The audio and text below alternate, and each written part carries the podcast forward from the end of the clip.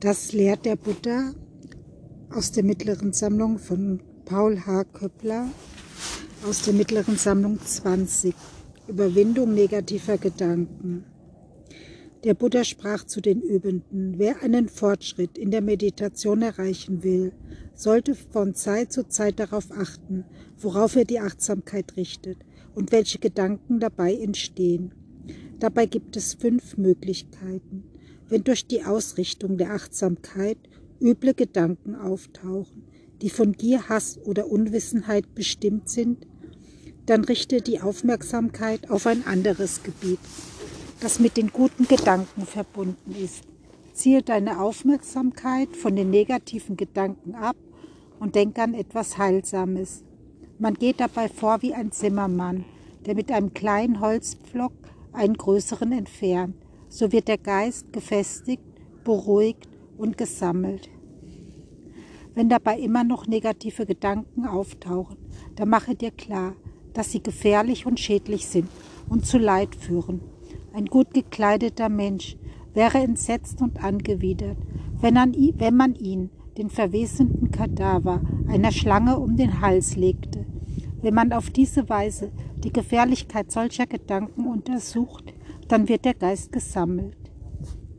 Es sollten dennoch weiterhin negative Gedanken auftauchen, dann versuche sie nicht zu beachten, sie zu ignorieren oder zu vergessen. Wenn man etwas nicht sehen will, kann man ja die Augen verschließen. So kannst du dich von solchen Gedanken befreien und dein Geist wird gefestigt.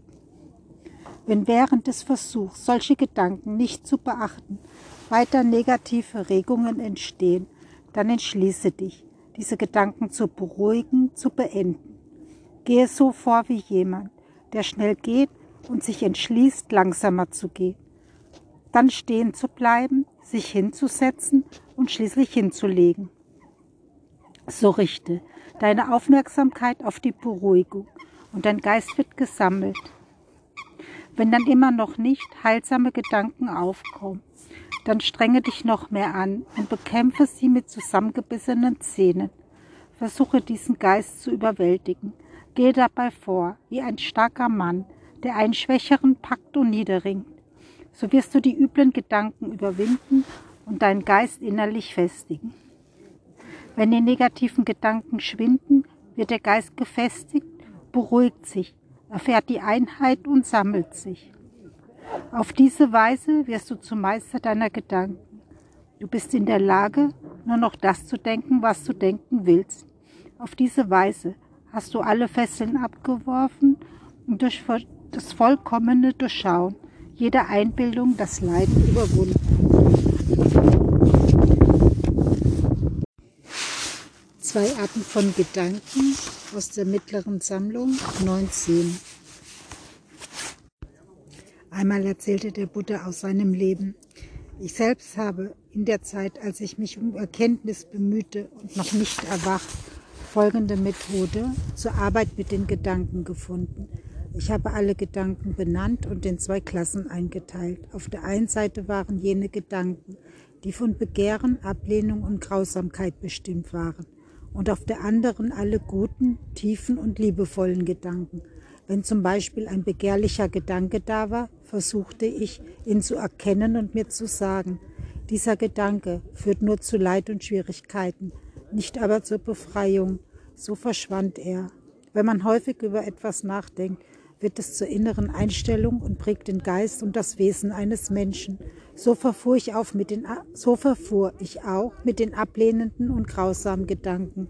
So wie ein Kuhhirte seine Tiere mit einem Stock daran hindert, in das reife Korn zu gehen, weil er dafür bestraft würde, so bewahrte ich meine Gedanken vor dem Negativen weil ich darin eine Gefahr sah.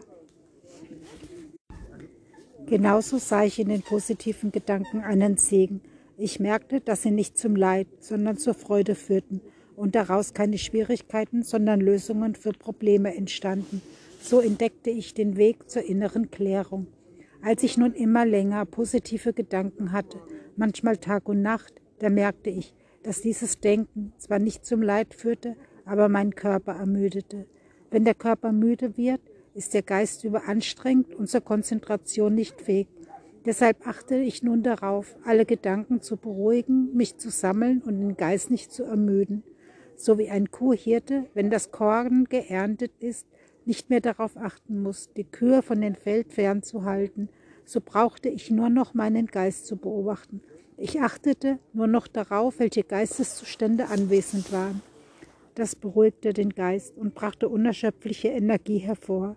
Dadurch erhielt sich meine Achtsamkeit von selbst aufrecht. Mein Körper wurde leicht und mein Geist vollkommen gesammelt. Das war die Energie, die mich zu den vier Stufen der Vertiefungen führte. Mit diesem klaren, reinen und unerschütterlichen Geist erkannte ich meine eigenen früheren Leben.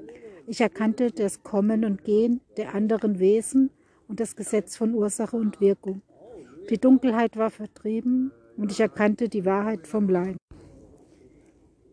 die Ursache des Leidens, das Ende des Leidens und den Weg, der dahin führt und seine Überwundung. So wurde mein Geist von allen treibenden Kräften befreit und ich war mir dessen bewusst. Ich erkannte, dass es für mich keine Geburt mehr gab, dass ich das Ziel erreicht hatte und dass es darüber hinaus nichts mehr zu erreichen gab.